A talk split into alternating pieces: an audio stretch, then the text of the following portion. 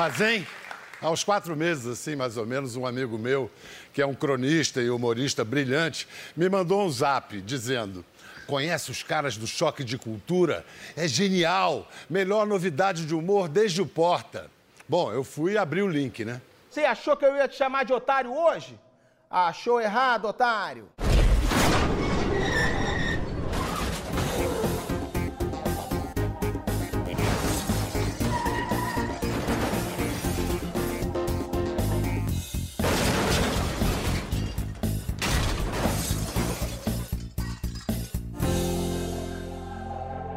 Muito prazer, bem-vindos ao Choque de Cultura, atração em que a sétima arte é analisada por profissionais experientes do ramo, aqueles que ficam atrás dos que ficam atrás das câmeras, os combeiros e motoristas de van, com seu olhar cirúrgico sobre filmes, séries e cultura jovem. São eles Rogerinho do Ingá, Renan, Julinho da Van e Maurílio. Os personagens de Caíto Mainier, Daniel Furlan, Leandro Ramos e Raul Schecker.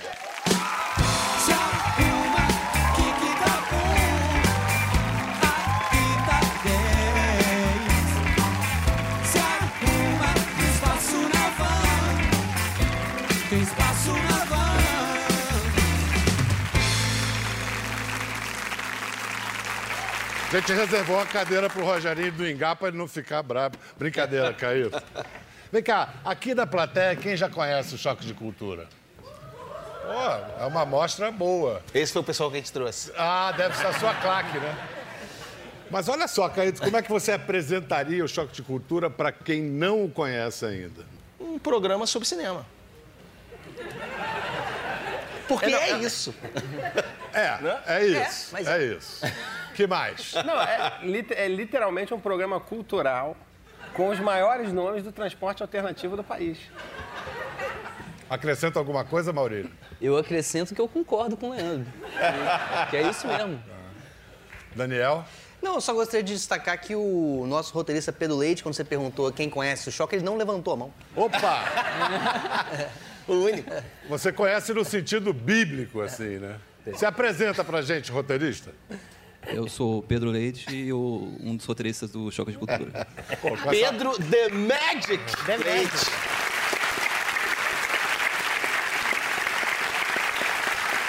Com essa voz, ele tinha que ser narrador do, do programa, pô, uma voz Ainda- ainda extraordinária. vai lá, uma e você, narração. como você apresenta o Choque de Cultura para quem ainda não o conhece? Eu acho que é um programa sobre cinema e cultura.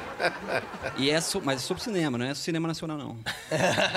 Sobre cinema em geral. Ah, vocês nunca abrem uma exceção para cinema nacional? Sim, às vezes. Mas é um asterisco no meio do, da- do é tema uma- do programa. É uma Quando é mancha, uma- é uma é. mancha no programa. Quando é uma comédia inteligente como o Plano Real, a gente abre.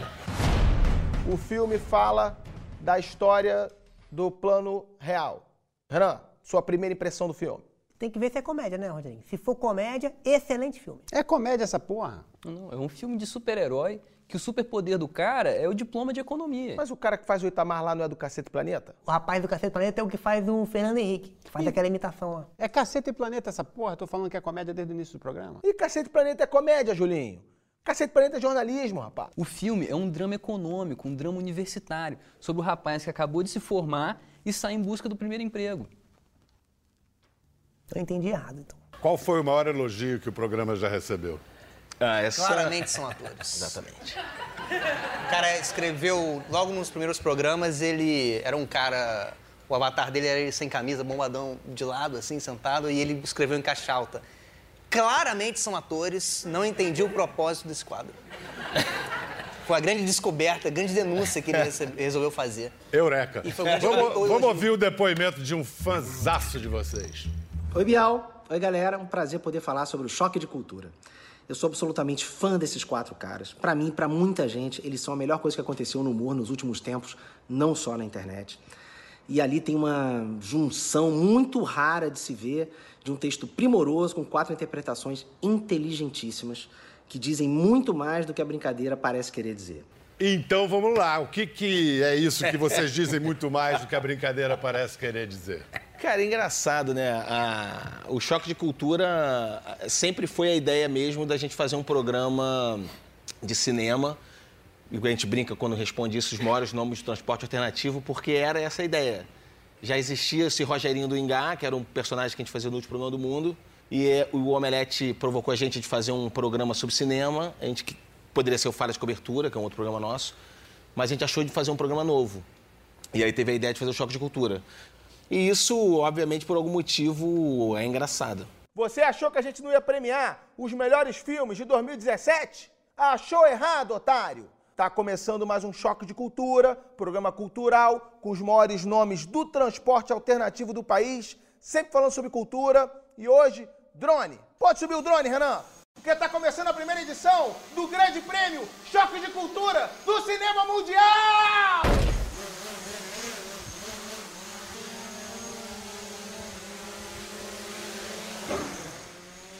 Vamos ver, vamos, vamos ver esses motivos expostos. Vamos ouvir mais um depoimento de uma fanzoca do choque. Olá, tudo bem? Oi, Bial, oi todo mundo. Tô muito feliz vindo aqui falar sobre Caíto e Furlan, que são das pessoas que eu admiro muito, são quase família, meus amigos amados. Mas o Furlan, a gente foi fazer um filme toque, eu- a gente não tem tempo de preparação, e aí eu falei, não, quero colocar outra pessoa que eu já conheço, aí me mostraram uma cena dele, eu falei, não, me tragam esse menino, esse, esse esquisitinho aí, vem pra cá. E me apaixonei, amo muito, e a gente tinha medo que a gente não tivesse química, mas tivemos. O Furlan teve três mini ereções maravilhosas. Tô brincando. É, mas teve mesmo, acho. Eu senti um pouco no joelho. Mas amo muito. E Caíta, uma das pessoas mais geniais e generosas que eu já conheci. Eu amo trabalhar. Acho que é a pessoa mais fácil de lidar do mundo. Acharam que eu não fosse ter choque de cultura no Bial? Acharam errado, otários. Eu olhei pro lugar errado, né? Que merda. Ah, não, tava certo. Ah, não, tá... ah, não, aqui, peraí. Grande Tatá.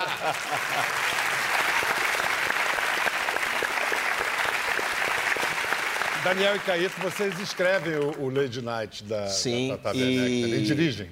Não, a gente Não, escreve. quem escreve é a Lilian É, Lilian Amarante. Eu faço a redação final junto com a Flávia Bódio e a Tatá, obviamente, né? Porque a Tatá, na verdade, é quem realmente escreve e Da- improvisa ao- em cima da- e tudo. Ao vivo, né? Na hora de fazer. É, a gente só faz a cama ali. Pedro Leite também escreveu umas perguntas Falar- para especialista. Vem cá, o texto do choque é, é todo fechadinho, tem margem para improviso. Co- Como é que rola isso? É, a gente, a gente assiste os trailers, a gente não vê os filmes. Só os trailers? É.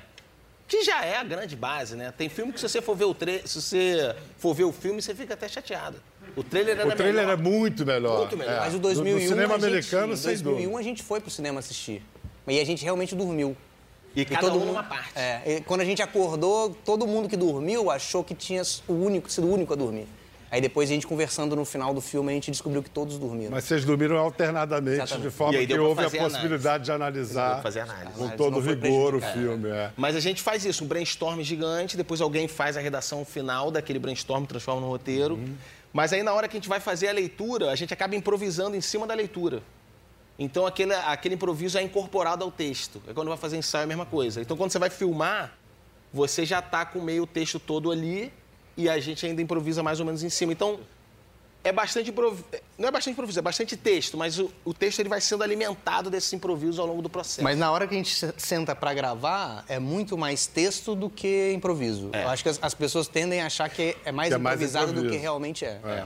Roda os trechos do filme aí. Isso aí é Faustão purinho, rapaz. Isso aí é a Olimpíada do Faustão com um arquivo confidencial. É, mas no final o prêmio é um bilhete. Seu pai morreu. O pai dela não morreu, não, rapaz. O pai dela tá tecnicamente desaparecido. Isso é super comum, pai de família desaparecido. É o- a imprensa que não divulga. Eu fiquei quatro anos desaparecido quando meu filho nasceu e não saiu uma linha na imprensa. Vem cá, na rua, quem é que é reconhecido? O Daniel é irreconhecível. É, eu sou o menos. É um dos corpos mais desejados do Brasil. É, ninguém vê o, o, o- Não, às o vezes, a gente, Renan aí. às vezes a gente tá junto, eles vão. As pessoas vão falar com eles, eu tô do lado, assim, ah, mas Daniel, você quer. Aí eu completamente ignorado. E às vezes até perguntam, eu tava com o Raul, e cadê o Daniel? Aí o Raul apontou pra mim, tem esse aí. Aí, ah, caralho. A, a opção por um cenário assim, nu, é uma coisa crua, sem artifícios, é orçamentária ou artística? A realidade do audiovisual médio brasileiro hoje, ela, enfim, impõe alguns desafios. A estética da fome. Desafios, É. desafios. Encaixava, né? no É, que a gente não, é. queria dizer. É, o choque de cultura é o, o cenário que dá, né? Sobrou ali pra eles, meio assim, eu acho. Não, porque realmente é, tem a ver com o que seria os caras tentando fazer um programa, mas era o que a gente tinha pra fazer. Esse filme A Forma da Água fala sobre preconceito. E a gente não vai tolerar preconceito aqui nesse programa. Já vou logo avisando, hein? Se a mulher quer casar com peixe, ela vai casar. Preconceito é coisa de cigano. E choque de cultura é diversidade. E quem pensar diferente aqui vai entrar na porrada. Roda o quadro aí, Simone. Como não dá pra saber quem é o ator que faz o personagem principal do filme, esse peixe jacaré aí, os pilotos aqui do Choque de Cultura vão dar o palpite sobre quem é o ator. Quem quer dar o primeiro palpite aí? Eu não vou dar palpite, não, eu vou definir. Define, Julinho. É aquele garoto que fez o Frodo do Senhor dos Anéis, rapaz. Ele que tem estatura pra entrar numa fantasia dessa. Ele é lisinho, lisinho. Agora, isso também não me impede de falar que isso é um erro, porque era papel para Matheus Nastergalli, entendeu? Queria trazer um Kikito aqui para nós, do povo Mas brasileiro. isso aí, Julinho, não vale a pena. Porque senão ia ter que mandar carro de bombeiro pra buscar Matheus no, no aeroporto, ia dar uma trabalheira. E Matheus Nascergari, para se preparar para esse papel aí, ele ia acabar morando seis meses debaixo d'água. Ainda bem que ele não fez esse papel. E ele se entrega demais. Eu já soube que ele foi fazer uma participação na Praça Nossa, ele ficou um ano morando numa praça só para ficar conversando com os velhos e compor o personagem. É louco, porque o, o Rogerinho, ele é meio representa, pelo menos pra, um, um representa não, ele é mais complexo que isso, mas ele representa de uma certa forma um cara autoritário. Não necessariamente representaria um, um- um cara coxinha ou coisa do gênero assim, né? Mas também não o oposto também. Então, ele na verdade era o cara autoritário, independente da bandeira. É um apaixonado pelo que ele acredita. É, pelo que É ele apaixonado? tem. Pelo que ele acredita. Pelo que ele acredita. Essa é a forma E ele sempre É, quis é, romântica. Suave, É, romântica de- eufemismo É. para dizer isso. E ele sempre quis ter um programa de televisão. Porque no último programa do mundo, quando ele queria botar as questões dele, ele era cortado. Então agora ele é que corta. E agora ele tem um programa dele que tem informação e todo mundo sabe disso aqui. Se não sabe, fica sabendo? Fica sabendo agora. Isso. Essa, mania de- essa maneira de falar pega de um jeito, cara. É tipo muito contagioso. Agora, Raul, pô, você tá falando demais, cara. Porra, É o o Raul jeitinho Schecker, dele. dos quatro, ele é o Maurílio, que é assim. O Maurílio é meio intelectual, meio de esquerda, sabe? O, o cara sempre sorridente, simpático. É um contraponto para os outros, quase uma escada? Um escada? Não, não diria que é uma, não diria que é uma escada, assim, mas é um personagem que ele, ele nasceu... No início, ele, quando a gente estava criando os personagens, era meio que um registro muito parecido, assim, o, personagem que eu tentava fazer. Aí eu, um dia eu tive um sonho, aí eu andando por um campo de flores, aí eu vi uma Kombi branca, abri essa Kombi, dentro dessa Kombi saiu um anjo e disse, Raul, você não serve pra nada nessa vida. Aí eu acordei e fui pro, pro encontro de fazer o programa e o, o Fernando, que é o diretor, falou, pô, você podia fazer um personagem que realmente entende cinema e tal. Aí foi assim que nasceu o personagem. E é combeiro. Ele é combeiro. E sobrenome dos anjos. Dos anjos. Maurílio dos Anjos. E é isso, ele, Raul. tem essa, ele tem essa doçura. Eu não diria, não, não sei se ele é exatamente um cara de esquerda, não sei se ele tem... é, é, é, Ele ama todo mundo, né? é, eu não sei se ele tem uma consciência disso, de que ele... De que ele Mas Raul ele é É uma um cara muito política. ponderado. Mas tem que fazer uma né? revelação aqui. Sim. Raul é um dos maiores câmeras, foi um dos maiores câmeras da TV Assembleia de Vitória. Rapaz, que escola, hein? Que Aquela escola. pan, diz aí, Fulano, aquela Você aprendeu pan mais de que- cinema ou de política? na Aquela pan que de pega o candidato até ele é Isso era- isso é invenção de Raul Schecker. Eu aprendi, eu aprendi é, que, cara, quando você tá na frente de uma câmera, você pode falar qual. O, o importante é, fala merda. De Foi, 2000 foi e... o que mais. Você aprendeu De isso na 2002. política, na Assembleia. Eu aprendi. De Não, mas eu- 2002 eu a aprendi. 2005, as melhores imagens da TV Assembleia do Espírito Santo são feitas por Raul. Mas durante um, eu fui câmera durante um tempo. Se algum dos profissionais que passar mal, eu posso assumir aqui. Vem cá, quem é que tem o apelido palestrinha? É o Raul, É o Raul. ou é o Maurílio? É o Maurílio. Mas o engraçado é que, cara, tem um lance que o meu irmão, ele é formado em história. E ele, du- durante um tempo, ele, ele, ele, quando ele, no início, quando ele estava estudando e tal, ele, a gente sempre gostou de discutir muito política, história. Lá em casa ele voltava, ele já voltou num modo, que era o modo palestrinha. Que era qualquer discussão, ele já começava a falar naquele. Aí, aí já falava, ia cutucar meu pai, pô, senta que lá vem palestra. Ó, o palestrinha aí. E eu nunca tinha comentado isso com ninguém. Aí, num, num- num dos dias gravando, o Leandro improvisando, como Julinho mandou, pô, me vejo obrigado a concordar com palestrinha. E aí eu fiz a conexão com o meu irmão. Eu falei, velho. Eu queria saber da sua opinião, eh, da sua opinião, da sua experiência filmando festa de criança, Caíto. O que, que você Cara, fez? Que- Bicho, a gente já fez de tudo, né? Porque assim, existe o cara do audiovisual que é filho do diretor e ele já nasce já com equipe. E tem a gente que nasce sem equipe nada. E você tem que ir atrás de um equipamento, de alguma coisa, um conhecimentozinho mínimo. E aí a gente se enveredou, todos nós aqui, mal bem, passamos por essa coisa de ter uma produtora que fazia de tudo, né? E realmente a- o momento mais dramático né, da, da filmagem. Eu sempre fui um excelente câmera. Sim, sim. Câmera na mão. Eu já antes de ter essa coisa de, de Nova York 24 horas, essa câmera nervosa, e tal, Aqui eu já agora, fazia uma você já câmera era nervoso, a já câmera era. nervosa. Um zoomzinho direto na criança, no pai. E aí, em um determinado momento, eu fil- filmando uma criança, meu irmão, a criança não parava para um lado e para o outro. E eu Festa pegando, inteira, festa inteira. E era a criança mais ela. assediada, né? A criança mais assediada, linda, cada take maravilhoso e tal, beleza. Aí no Parabéns, que tem isso também. É. Uma coisa é aqui que pode voltar. Agora o casamento que você perde a aliança. Já era, meu irmão, não tem como vender. É doc, é doc. Depois tem que chamar dublê de Mas aí no parabéns tudo bem. O que, que aconteceu? Não, aí na hora do parabéns, na hora de filmar, quando eu olhei, não era a criança que eu tava filmando. Eu passei a festa inteira filmando a criança errada, meu. Bom, Aí que eu aprendi a editar. É na necessidade. Necessidade é a mãe da invenção. Mas olha só, meu irmão, metia um clique, era só câmera lenta. A criança ia soprar, a parada durava 10 minutos com a música. E depois era vários takes dela Tudo depois. menos devolver o É. dinheiro. Não, e ainda fui lá na mãe antiga e falei assim, cara, tô com a fita do teu filho. Ele faz aniversário A mãe quando? antiga é a mãe do errado, a mãe né? do errado. Você faz aniversário quando, o garoto? Não, tô com o materialzinho dele brincando. É 50 aqui, a gente Já fecha economiza. agora. É, que de repente eu dava de indenização na outra. Essas coisas você nunca sabe. Leandro, qual, qual que você acha que é a linha que uniu vocês, a linha de humor que uniu os quatro? É uma doencinha mental, talvez. a gente tem o mesmo probleminha mental, assim. É, não, não sei. Eu e Caíto, a gente se conheceu por uns amigos em comum, assim, e... É o lance do mesmo senso de humor, eu acho. assim, É, o né? senhor de Niterói. Jacarepaguá, tem Exatamente, uma eu cresci semelhança, eu acho. Em Jacarepaguá, Niterói, é meio Os extremos parecido. se é, tocam. É, uma meio coisa parecido. Você abandonada. mora longe, as pessoas me ligavam e falavam, tô na Barra. As pessoas ligavam pro Caíto e ele falava, tô na ponte. Tem uma coisa de você estar longe dos lugares sempre e tal. E aí, quando o pessoal da Quase pintou lá, que a gente fazia o Larica na época, teve um momento que foi, a gente se conheceu e todo mundo se curtiu e tal. Se, curtiu. Pode falar. Tomou banho. Opa, Tomava opa, banho junto, opa. Tomava um banho, aquela coisa de brother. Jogava um vôlei de sunga. E aí a gente teve um Bromance. encontro lá que a gente queria fazer coisas juntos, assim, né? Porque a gente também tem uma coisa de pegar e tentar fazer, sabe? Com É. Os que tem, fracassos unem a gente. Que é um lance de vamos tentar realizar. E aí todo mundo botou a ideia na mesa e todo mundo meio curtiu o texto um do outro, assim, tipo, o Daniel leu umas coisas, Caíto, minha. Ia e- chamar a TV Classe Média. Ia ser um programa de TV sketch. classe média? É. Seria um programa de sketch, que nunca aconteceu, mas Caíto começou a escrever o último programa do mundo. Aí depois eu comecei a escrever com o Caíto e Daniel o A décimo primeira andar. coisa que eu fiz na televisão foi aquela Foi Larica participação Total. no Larica Total. É, primeira vez que o Daniel apareceu na TV brasileira foi no Larica Momento Total. histórico. De É. programa de TV. Pareceu assim, TV a cabo, o pacote mais difícil, mas apareceu rapidinho. Olha só, quando eu falei no início do programa de um amigo meu que me aplicou no choque de cultura, eu estava falando do mestre Antônio Prata. Ele também mandou a visão dele do choque, ele destrinchou a parada. Eu sou fã desses caras, eu tô completamente abduzido pelo choque de cultura. Minha mulher não me aguenta mais, porque eu só chamo ela de Rogerinho faz dois meses.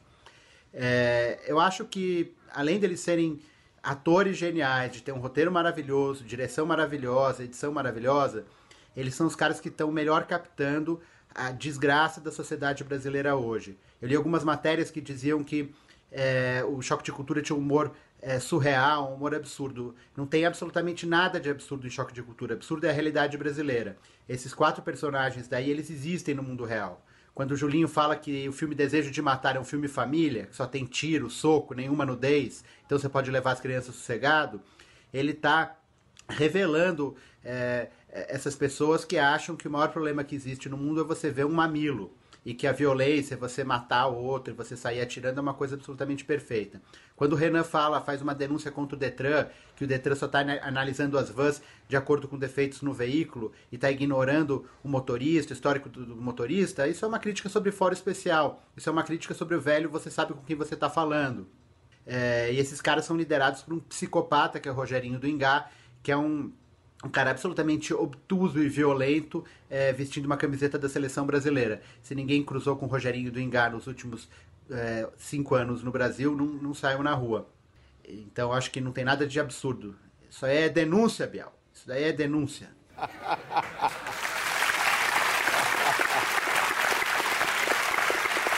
Tem muitas leituras, né? Engraçado que o, Eu tava lembrando um dia desse que essa coisa do achou errado otário. Eu não sei que em algum momento a gente fez, teve essa ideia, porque a princípio era errou porra, né? O primeiro era errou porra. Acertou, porra. Acertou porra. Não, é encontrou, porra. Tava procurando. Programa de cultura? Programa de cultura, encontrou, porra. É. Não tinha essa coisa do otário, mas depois eu lembrando é, coisas de família, a gente tinha um sítio, né? Tem ainda, né? Porque antes- agora não é mais um sítio que a cidade é, tomou conta em Chegou, volta e aí agora é uma casa.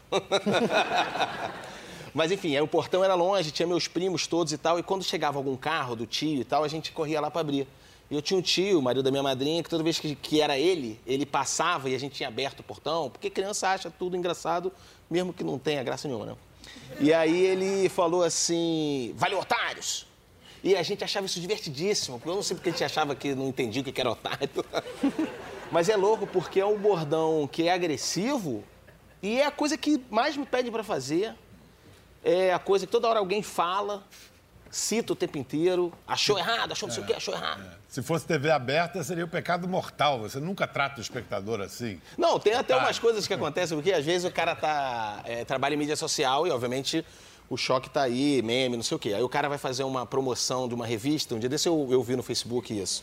E aí o cara falou, achou que não ia ter matéria nova? Achou errado, otários, uma matéria nova. Aí o primeiro comentário era assim, que isso, cara?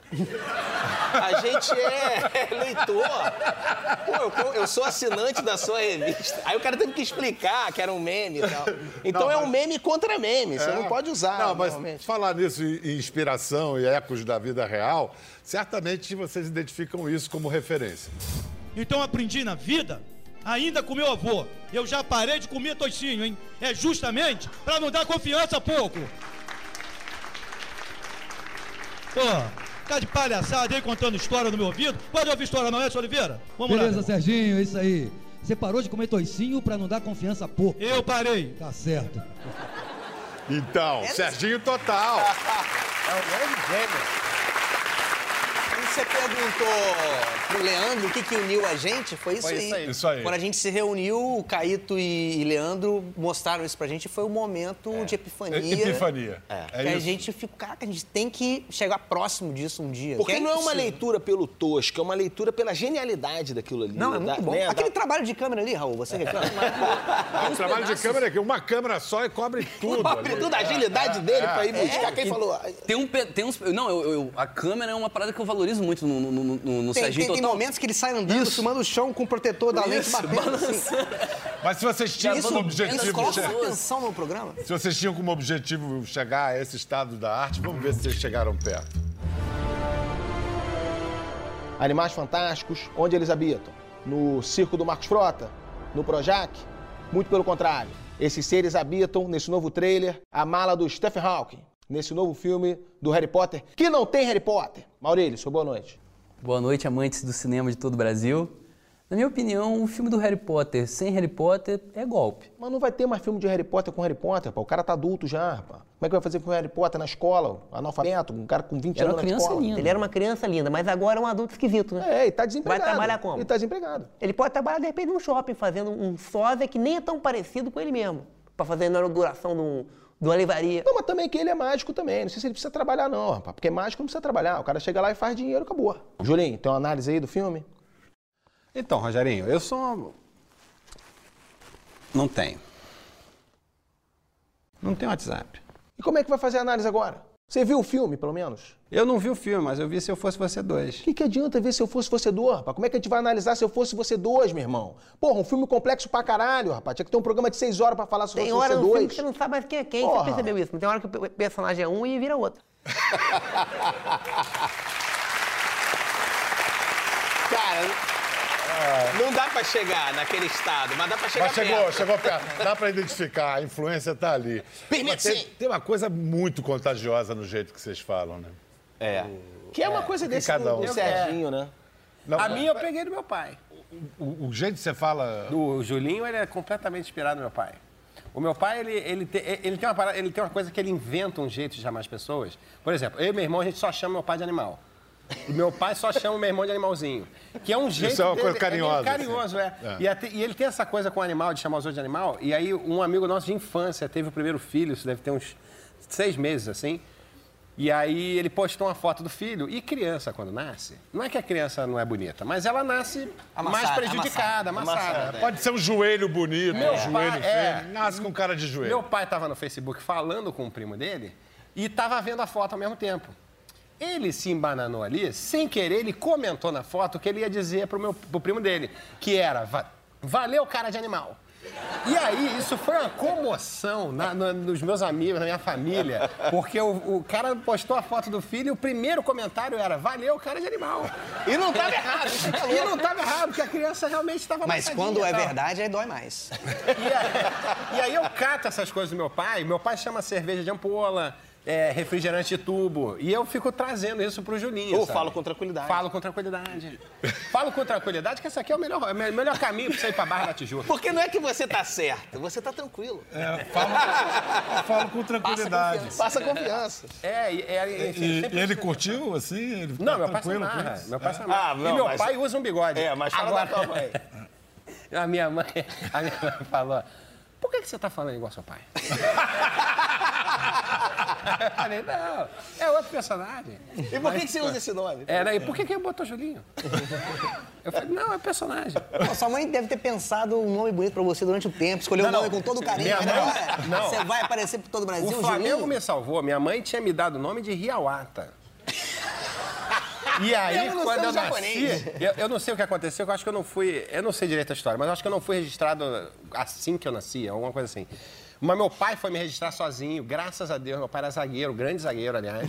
E ele era muito fã do Leandro, lateral direito. Pronto. E aí ele Que- foi registrar. zagueiro também jogou zagueiro. Que também jogou zagueiro. Aí ele foi me registrar, ele falou: pensei assim, Riawata é o caralho. Vou botar Leandro, que é o melhor lateral que eu já vi jogar. Como é o nome do seu pai? Evandro. Grande Evandro. Tô bem, tô bem. Olha só. Que bom, que bom que não foi hoje em Queria- dia que iria olhar pro time do Flamengo e não ia ter um nome pra tirar. Daniel, Ou então ia ser Rodinei. Daniel eu, eu, eu queria que o Renan falasse Stranger Things. Things. De novo, Stranger. Stranger Things. Things. Things. Things. Things. É a hora que ele fala perfeito, né? Things. É, ele nasceu pra falar nome de, de filme, série em inglês. De novo. Things. E o Renan, ele tem essa preocupação com a pronúncia de tudo, de Ele tá tem certinho. preocupação com o andamento do programa na forma geral. Ele que chama atenção quando o programa Tá sempre traz a ligado informação, tudo. quando ele traz uma informação. Mais até do que o Rogerinho, não. É porque o Rogerinho de olho tá no- na coisa da informação mais, eu acho. Porque o Rogerinho, ele tá... apuro, é, de né? trazer. Rigor, rigor Porque o Rogerinho tá preocupado do programa dar errado. O tempo todo. O tempo É, inteiro, ele tá tenso. É, então, por é. exemplo, às vezes a briga que ele tem com o Maurílio, que ele tem às vezes que bot- né, dar, dar um, né, Às vezes, é. entrar numa com o Maurílio, às vezes, é porque ele acha que Maurílio, com o conhecimento dele, pode estar atrapalhando o programa. Trazendo aquela informação que o, o. Rogerinho. Desnecessário, o Rogerinho não sabe se está certo. Então ele vai colocar ali, por exemplo, o Maurílio toda hora quer falar de edição de som. E é cinema. Tem que edição de som nenhum. Inclusive, uma grande frase que tem, que é meme direto, é o já falei pra tu não andar em ambiente de música. A galera sabe. Porque ambiente de música é ambiente de droga. Você cai fora de ambiente de música, hein? Esse cai fora já é mais minha mãe também. Minha mãe tinha muito essa coisa do Vem cai cá, fora o- de andar com esse rapaz, hein? O Rogerinho surgiu de um motorista de van real? Sim, de um motorista de van real. Quer dizer, na verdade, em 2010 tinha o Julinho da Van Talk Show, que era um, uma, uma Manhattan Connection de motoristas de van. Que aí fazia eu, Leandro, o Bruno Medina, o tecladista do Los Hermanos, e Felipe Abraão, que dirigia com a gente o, o, o Larica. Mas quando... Um pilotinho. O pilotinho. de um pilotinho. De webcam, fizemos só um episódio. Quando o Furlan chamou para fazer o último programa do mundo, aí veio mesmo a ideia desse motorista de van e tal. E eu conheci um cara, motorista de van, que eu andava muito Charitas Gávea, que eu morava em Niterói e estudava na PUC. E aí tinha esse motorista que volta e meia dentro do horário era sempre o mesmo. Não lembro nem qual o nome dele. Mas eu lembro que ele tinha essa coisa de falar tudo de uma maneira muito assertiva e falar a maior barbaridade do mundo tranquilo. Um dia desse tive que agredir uma idosa. Porque a mulher não queria sair e a população do entorno não me deu essa tranquilidade. E, fala- e falava normal, como se não estivesse falando nada, normal. E a gente tira muita coisa de andando, andando de táxi, andando de, de Uber por aí, tira muita coisa também. Teve outro dia que o cara tava ouvindo o rádio, tava no táxi, uma notícia de um assassinato horrível. Eu não tava prestando atenção, ele disse, você viu isso aí, rapaz? Eu, ah, o quê? Não, o cara matou, não sei o que. Aí contou como é que era o assassinato, eu falei, pô, é coisa horrível, né? Aí ele ficou no silêncio, daqui a pouco. Mas a gente também não sabe o motivo da pessoa, né? Não pode julgar. Eu falei, não, acho que pode, deve julgar. É, Esse é um dos casos que deve julgar. A gente, a gente tem aqui com a gente, na plateia hoje um motorista de, de transporte de cinema, o Alessandro Contini. Opa. Fala, Contini. Muito prazer, Gal. Colega de Maurílio, hein? Boa noite. Há quanto tempo você trabalha com transporte de cinema? No cinema exclusivo, 11 anos aproximadamente. 11 É, anos. por aí. E aprende um bocado sobre cinema, né? Nossa, demais. Só de, de assistir a- As gravações. as gravações, as filmagens. Eu sei que você, inclusive, já teve que quebrar galho de figurante, é verdade? É, inclusive uma vez muito, foi muito bizarro. É, o pessoal da produção tinha que trazer um, um segurança, né? Daí ele chegou meio em cima do horário, devido ao trânsito de São Paulo, no horário da gravação. Aí o segurança chegou, quando foi ver, o segurança tinha um metro e meio. Segurança pro filme tinha um metro e meio. É, de um metro e meio. Aí nós tava lá no local do set, né? Daí o Fica em pé pra olhou, gente ver o seu tamanho. É, o diretor olhou, e você falou mede? assim, eu tenho 1,89. Pô. Aí Pô, meu irmão, eu fui segurança a- é ele. pegar pra um copo de água no, no cooler, quando ele olhou assim, ele falou, não, pode trocar. Pega o motorista ali, o por favor. Daí entra como Pode sentar, Severino Coutinho, na, pode na sentar. história, Aí né? foi a sua participação como figurante. De uma das. Uma das. Uma das. Você assiste ao Choque? Então, eu conheci eles através do YouTube também. Os meninos que trabalham com a gente, um chegou a comentar lá e. Você acha que eh, tem personagens reais, pessoas reais que você conhece, convive, que se lembra? Não, não, o Lembra, celular é. O serviço já é um pouco mais sério, não é tão brincalhão assim. Não é aquele motorista de van que precisa buscar, é, conquistar o cliente na rua, não tem? Não, não, não precisa não. É pressão total. Mas Antes de já saber quem que- que você vai pegar, você já tá atrasado, velho. Eu vou, eu vou passar a discussão deles aqui num episódio e depois quero a sua contribuição no assunto. Vamos ver. Vamos lá. E hoje, Juventude, com o tema Marvel versus DC. Podemos falar de Vingadores? Pode. É, para mim é uma injustiça o Thor estar nesse filme, porque o Thor é um deus mitológico nórdico. Então é uma covardia colocar um deus pra lutar com um herói. Eu já tive a oportunidade, circulo todos os níveis da sociedade, já tive a oportunidade de me envolver num acidente com um Thor Batista na, na BR-101. E aí depois o resgate chegou, Roger, e eu vou admitir aqui que foi de uma competência incrível. Em cinco minutos, chegou de helicóptero e levou só o Thor Batista. Eu fiquei preso nas ferragens quase uma, uma- uma semana. A sorte é que eu conhecia bem o veículo, me alimentei do- da espuma do, do banco da Tal, né? Que é carboidrato puro. E aí fui me alimentando ali, fui me mantendo ali aqueles dias. Quando finalmente chegou a viatura, fui multado.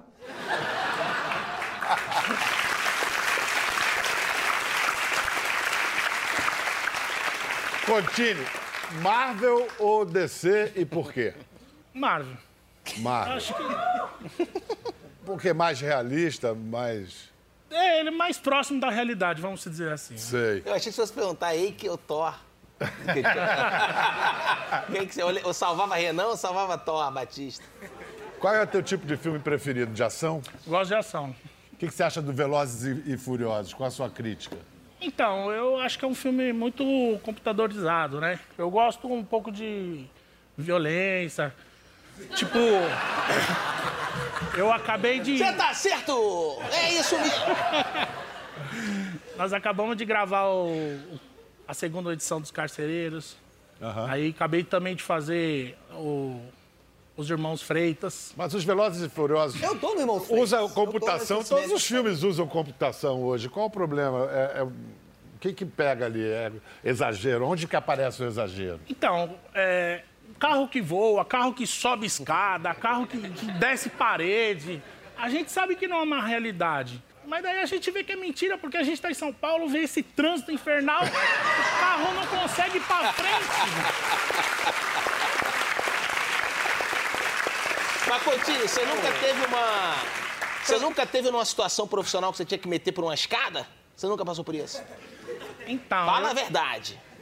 Então, eu tive uma situação que eu tava de moto, não de carro. Aí tudo bem. Aí foi bem, foi bem, nossa, aquele dia tava bem ch- chovendo em São Paulo, tava um trânsito daquele impossível de rodar. Aí um motorista veio e abriu a porta. Ele abriu a porta, eu quase colidi com a porta. Quando eu fui ver, era um repórter de televisão. Era um repórter. Mais louco do que Abrindo eu, porta. encontrei ele. É, já fazer uma matéria na hora ali. Quase colidi. Daí ele falou, pelo amor de Deus, tem como você me levar na emissora? Daí eu falei, meu, mas tá chovendo, eu tô sem capacete, você tá dentro do carro. Ele falou, tô atrasado, eu vou entrar no ar daqui a pouco. Jogou o carro pra cima do viaduto, que era na 23 de maio, subiu em cima da moto, tampou a placa e... Vamos pra emissora. Chegou na emissora e ele chegou no horário. Fez uma matéria belíssima fazer. sobre prevenção de acidentes.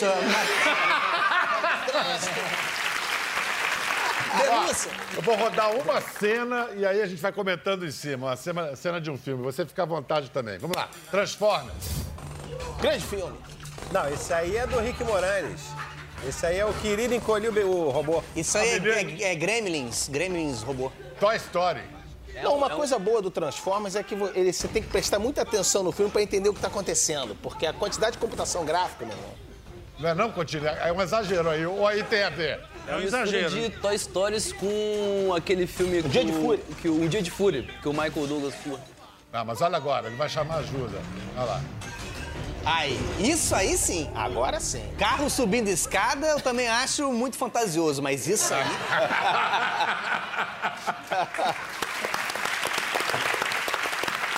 Continue. Muito obrigado. Continue transportando talentos aí pelo Brasil afora. Obrigado. A gente agradece. Valeu. Olha, depois de um rápido intervalo, a gente volta e vocês vão conhecer, vão conhecer o quinto elemento do choque de cultura. Em instantes. Não pare na pista, é muito cedo pra você se acostumar. Amor, não desista. Se você para, o carro pode te pegar. Bibi, vovó. Bem-vindos de volta. Estamos com Caíto Mainier, Daniel Furlan, Leandro Ramos e Raul Schecker. E agora vocês vão conhecer o quinto elemento desse time de craques. Juliano Henrico, por favor, chegue mais. Fala, Juliano! Beleza? Beleza. E aí? Vocês fazem o choque de cultura e fazem outras coisas. Por exemplo, o desenho Irmão do Jorel. Isso. O Irmão do Jorel é, esse, é um desenho animado. Ah, tem... olha quanto fã aí. É um... Legal. Então, o, o Irmão do Jorel é uma, é uma criação minha que envolve toda a TV Quase. Eu, eu faço a redação final com o Daniel Furlan e todos, todos dos choques são roteiristas e, e também fazem personagens, né? No, no- no desenho. No desenho animado. O Jorel é um desenho para crianças? Quando eu criei o projeto, eu tinha a intenção de fazer algo para toda a família, mas eu não imaginava que isso fosse funcionar mesmo. E meio que, meio que E isso tem muita confirma. coisa também da, da nossa infância também, né? Tem gente muita coisa lá, pessoal, né? né? É, lembranças e. É. Tem muita memória. Porque, assim, muita gente costuma dizer que, ah, o irmão de Jorel é você, né? Fala a verdade. Eu, eu nu- nunca falo que sou eu, porque realmente não é. Tem muita coisa da memória do Daniel, Furlan, da infância do Daniel. Conta a história do. Mendigo dos Mares. O Mendigo dos Mares é, é inspirado em, Tem um em- personagem em Raul, chamado Mendigo né? dos E Mares. acho que o Raul pode explicar melhor. Não, esse personagem ele surgiu dentro do universo do irmão do Jorel, que o Daniel e, e Juliano criaram, simplesmente para praticar bullying com a minha pessoa. Porque aconteceu uma, uma história uma vez, eu e um, um- eu e um amigo, o Gabriel, o Gabriel Labanca, que era da, da, da TV Quase também, ele me chamou, pô, vamos, vamos, cara, vamos nadar daqui até tal ilha. Eu olhei assim, brother, era uma distância de uns 100 metros de, de nadar. Fumante desde os 12 tipo, Pô, anos. fumo desde os 9 anos de idade, né? Tipo, pô, com meu maço de cigarro ali, eu falei, cara, vai dar merda isso aí, não vou conseguir nadar até lá. Não, vai de boa, vamos nadar até lá, qualquer coisa eu te ajudo e tal. Eu nadei e. Labanca era um grande motivador. E me fudi, sacou? Chegou na metade. Passou um pouquinho da metade, que é aquela parada, tipo, que é uma péssima ideia voltar, é melhor continuar. Eu já tava fudido. Quando eu cheguei do outro lado, eu tava tremendo. E a onda batia em mim, me ralou no sururu, me, me ferrei todo. E chegou lá e uma, uma hora foi anoitecendo e eu tava lá traumatizado. Sururu é mexilhão. E tinha que voltar. Em posição fetal, tinha que voltar. Ele, É, cara... ou, ou fixar a residência. Ou né? fixar. É, dois. Aí ele chegou e falou, cara, vamos voltar que tá anoitecendo. Eu falei, eu vou voltar o caralho, bicho. Você vai lá, você vai, bicho, arrumar um barco, alguma coisa, mas eu não saio daqui. Aí foi começando, eu fui ficando com medo, aí eu olhei, tinha um monte de, de, de lixo, assim, que eram garrafas pets e... Deixa eu e- falar mal do lixo, olha o lixo aí. ó. Ah, O lixo ajuda, o lixo ajuda. Umas, eram garrafas pets e uns arames. Aí eu peguei a garrafa pet e fiz uma boia, cara. Com aquilo e voltei nadando de boa. É um gênio! Aí, É um gênio. que aí, o meu, esse, o, o Gabriel, que tava junto comigo, ele, na volta, ele quase afogou porque ele morreu de rir com aquela parada e ele ficava... E ele ficava gritando assim, tipo, ele é o mendigo dos mares. Aí eu cheguei na areia, tinha um monte de criancinha brincando assim, tipo, a praia meio que parou. Eu com aquele monte de parada, fui, levantei, joguei aquilo no lixo e fui embora. E aí... Esse é um personagem amado por, por todas as crianças. Você deveria Ah. ter dito, não fumem. E isso tudo, isso tudo virou desenho, Jorel. Mendigo dos mares. O que você chama de lixo é o meu lar e é o alimento dos únicos seres que me aceitam. Os animais. A vida é muito curta. Sim, tio. É preciso aproveitar cada segundo. É, com certeza. Tudo passa num instante. Agora eu preciso... Nunca se arrependa, garotinho. Nunca deixe de seguir o seu coração. Nem pense duas vezes. Eu sou Vicente Van Gogh, mas pode me chamar de Vicente mesmo. Dá uma olhadinha aqui sem compromisso. Lavou atrás da orelha? Uhum. Lavou o sovaquinho? Uhum. Lavou... Zezinho? para com isso, vovó! Tem que lavar o Zezinho bem.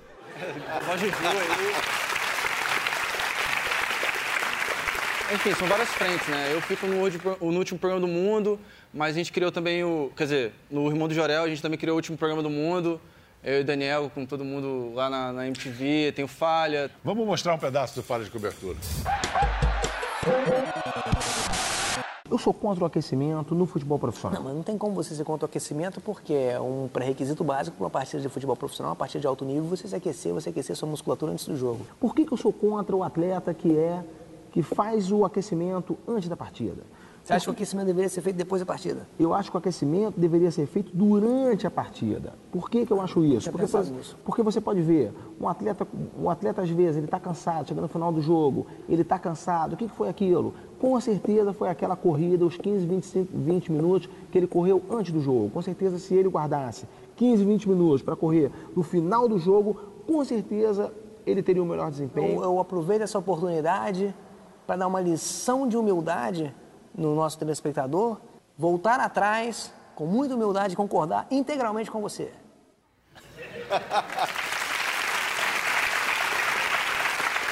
Em, em- em resumo, assim, que grandes contribuições táticas o Falha de Cobertura trouxe para o futebol brasileiro? Ah, várias. Primeiro, acho que para entender o futebol brasileiro, você precisa ter um programa tipo Falha de Cobertura. Programa que vai a fundo, que investiga o que está acontecendo. Mas o menos um, a tática do menos um, né? Foi acho Utilizado que a- em muitos a clubes. primeira grande inovação, é. Que é um atleta que você coloca ele em campo para ele não tocar na bola. Que ele desempenha o papel de menos um. A gente teve o Fred em 2014, desempenhou esse papel bem. Bem, muito bem. bem Carlos Eduardo uma vez no Carlos Flamengo. Eduardo no Flamengo. Imagina o Carlos Eduardo pegando na bola no Flamengo, o estrago que ele ia fazer. Então ele permaneceu ali, né? E o menos um também em campo, ele, ele, ele, o cara que não é tão ruim quanto ele, se sente um grande jogador. Então você sobe a moral do teu time botando um atleta pior. Porque tem muito técnico que usa a tática do menos um, mas ele não fala. O choque de cultura tá aí. É, a tática do menos tá um pra involuntário não vale, tem que ser para Não, isso você quer ver, ó, o Flamengo no No- passado- Aos olhos do leigo, ela- essa tática é involuntária. Mas a gente que conhece tática. É tudo premeditado. A gente sabe A que gente esquema, sabe. esquema. O Muralha ano passado? É o falso 1. Falso 1. Jogava de Porque falso muito um. se falou do falso 9, né? As pessoas eram deslumbradas com o futebol europeu falando do falso 9, sendo que o falso 1 foi, é uma coisa do futebol foi brasileiro. decisivo. E foi É. decisivo. Tinha o, o Hulk também na Copa que ele tinha uma qualidade importantíssima, que era pouco valorizada, que era o chute forte pra fora. Chutes fortíssimos pra fora. Porque aquilo ali já intimidava o goleiro, falou, meu irmão, se essa bola pega em mim. Porque se o cara conseguiu mandar essa bola fora do estádio, o que, que Sim, ele vai vai- fazer quando ele acertar o gol? Isso intimida o goleiro. Vem cá, vai, vai ter falha de cobertura no- na Copa do Mundo agora? Vai. Sim, Vai? sim. Vocês vão voltar? Vamos voltar de sempre. A Copa do Mundo precisa da nossa análise. É. Juliano, Raul, Leandro, Daniel, Caíto, muito obrigado aí pela Obrigado. presença. Achou que não ia ter choque de cultura aqui no Conversa? Achou errado, otários! Ficou curioso para ver as imagens do programa? É só entrar na página do Conversa no Globoplay. Tá tudo lá. Até a próxima!